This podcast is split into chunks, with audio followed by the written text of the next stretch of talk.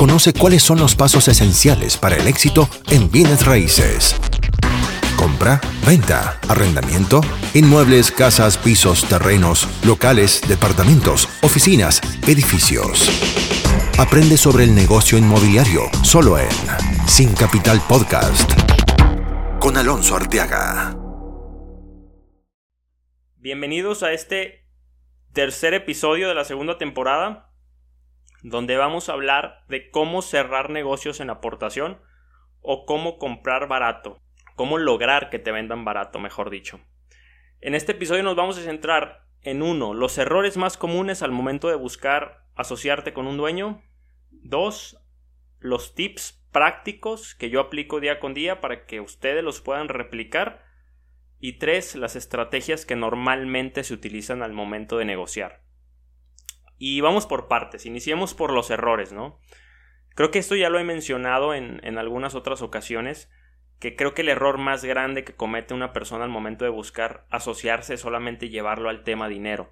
Sé que es importante, claro que es importante, y poniéndose en los zapatos del dueño, obviamente es importante hablar de dinero, pero tú como negociador no puedes solamente basarte en eso, porque una, de entrada no es lo único que va a ganar el, propietario, seguramente de manera indirecta tendrá muchos más beneficios.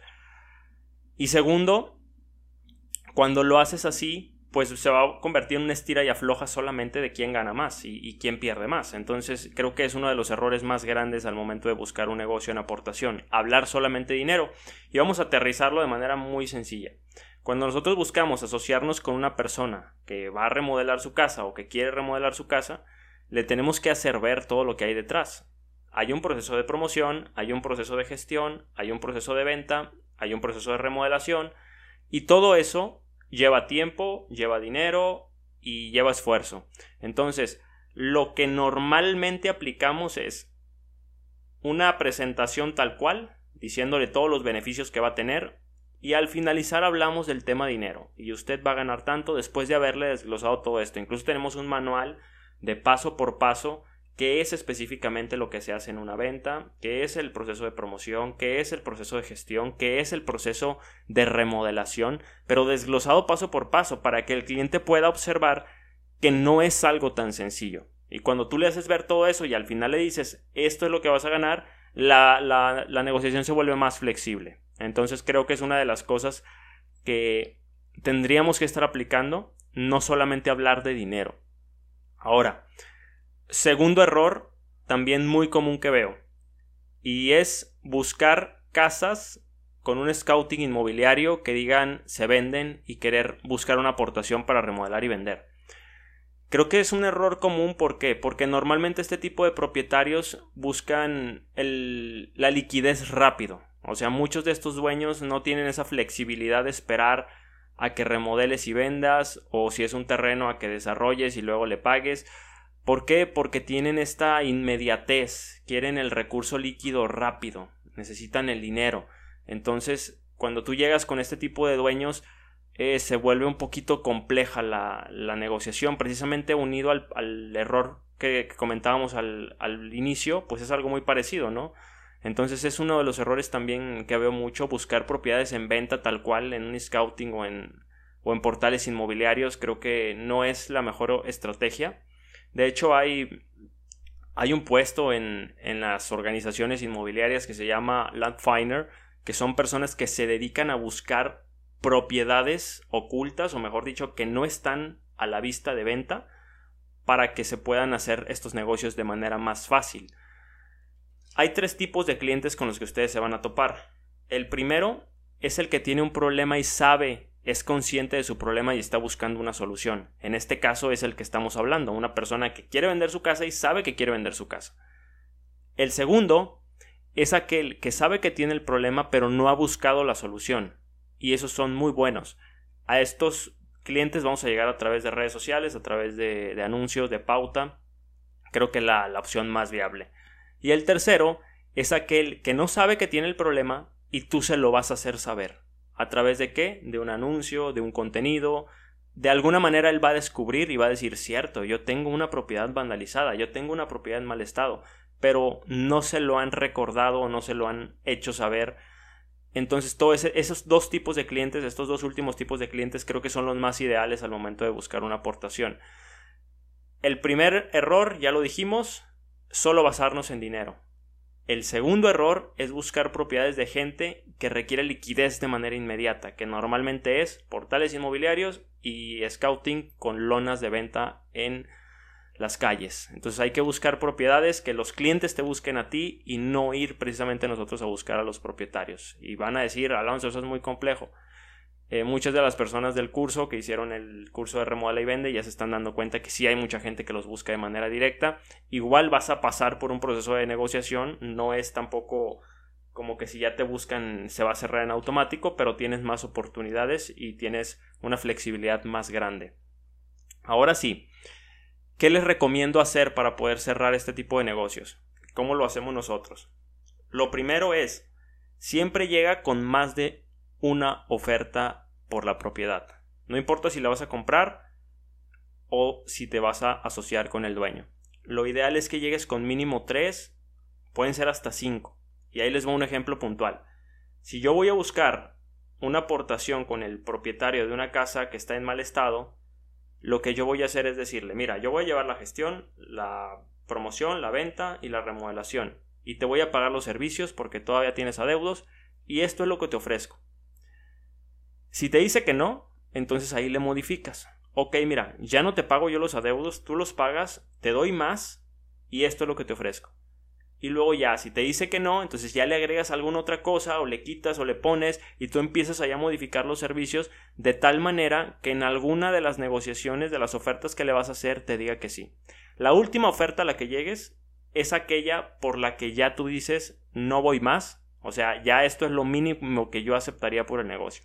Si en la última oferta que le haces el cliente sigue diciendo que no, entonces ahí sí ya de plano pues no hay mucho que hacer. A buscar otra persona porque tampoco trabajamos gratis.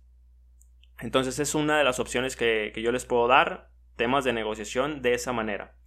Dos, cuando van a comprar una propiedad, lo que nosotros normalmente hacemos es detectarla e intentar cerrar el negocio en aportación. Es decir, vemos la casa, no sé, vandalizada, por ponerles un ejemplo, y vamos con el propietario y le decimos, mira, nosotros hacemos todo esto, bla, bla, bla, te ofrecemos tanto y nos asociamos. Si lo cierras en, aportación, pero ya detectaste que es una buena opción para comprar, una semanita después de haberlo cerrado en aportación, le haces una oferta más agresiva. Ya lo cerraste con una cantidad, ahora le vas a hacer una contraoferta, pero por comprarla directo. Y ahí la inmediatez de la que hablamos siempre va a jugar a tu favor, porque va a ser de un día a otro. Mira, yo te compro la propiedad, te doy tanto, pero es mañana. Ya no va a ser en aportación, ya no nos vamos a llevar un proceso más largo. Yo mañana te la compro y te doy tanto, te la liquido. Bueno, la negociación se vuelve muy, muy, muy flexible y ya como lo cerraste la primera ocasión en aportación, al momento de ofrecer la, la, segunda oferta más agresiva, posiblemente te va a decir que sí. Es otro de los puntos que yo les recomendaría. He visto algunos colegas que ponen en garantía ciertas cosas personales para demostrar la, el compromiso con el proyecto. No sé qué tan viable lo vean, se las dejo ahí porque lo he visto, entonces eh, creo que puede ser una opción, sobre todo cuando estamos hablando de proyectos más grandes. Creo que esto se aplicaría tal vez en un tema de desarrollo. El poner como garantía tu coche, incluso alguna propiedad, como parte de esta responsabilidad que tienes y de, y de compromiso que tienes con el proyecto. Evalúenlo, Realmente yo nunca lo he hecho, se los platico, lo he visto con colegas, pero no es, digamos que tampoco algo que, que yo aplique, sobre todo si están hablando de, de, que van a remodelar algo muy fácil, ¿no? Algo de 30 mil pesos. Pues no vas a poner en garantía tu coche, ¿no? No tiene sentido. Pero, repito, si lo llevas a, a proyectos más grandes, no es tan descabellada la, la idea. Ahora, otro punto muy importante es que tiene que haber transparencia absoluta en el negocio transparencia en temas fiscales, en temas legales, en números, cuánto vas a ganar tú, cuánto voy a ganar yo, porque eso es algo que normalmente tira muchas negociaciones o deja muy descontento a los clientes que no les hablaste desde el principio. Diles, esto es lo que vas a ganar libre de impuestos, esto es lo que vas a ganar ya completamente para ti después del negocio. Se va a firmar esto, estos son los documentos, necesitamos esta papelería, todo, todo, todo de manera muy transparente. Al momento de, asociarte con alguien tal cual es como un matrimonio, desde el, desde el principio tienen que estar aclarados todos los temas más importantes, para que así los acuerdos y las especificaciones de todo lo que se dijo tengan seriedad y no vayan a tener ningún problema después. Entonces creo que esa es otra de las cosas que te va a hacer cerrar negocios en aportación, que es la transparencia. La otra parte que creo que también es muy muy importante es demostrar trayectoria si ya tienes dos, tres casitas remodeladas, si ya has hecho algún tipo de desarrollo, demuestra todo lo que has hecho, demuestra lo que has remodelado, demuestra lo que has construido y dale identidad a cada uno de tus proyectos. Creo que ese es otro de los, de los puntos muy, muy importantes, porque cuando tú vas con alguien ya con experiencia y le dices, les voy a poner otro ejemplo.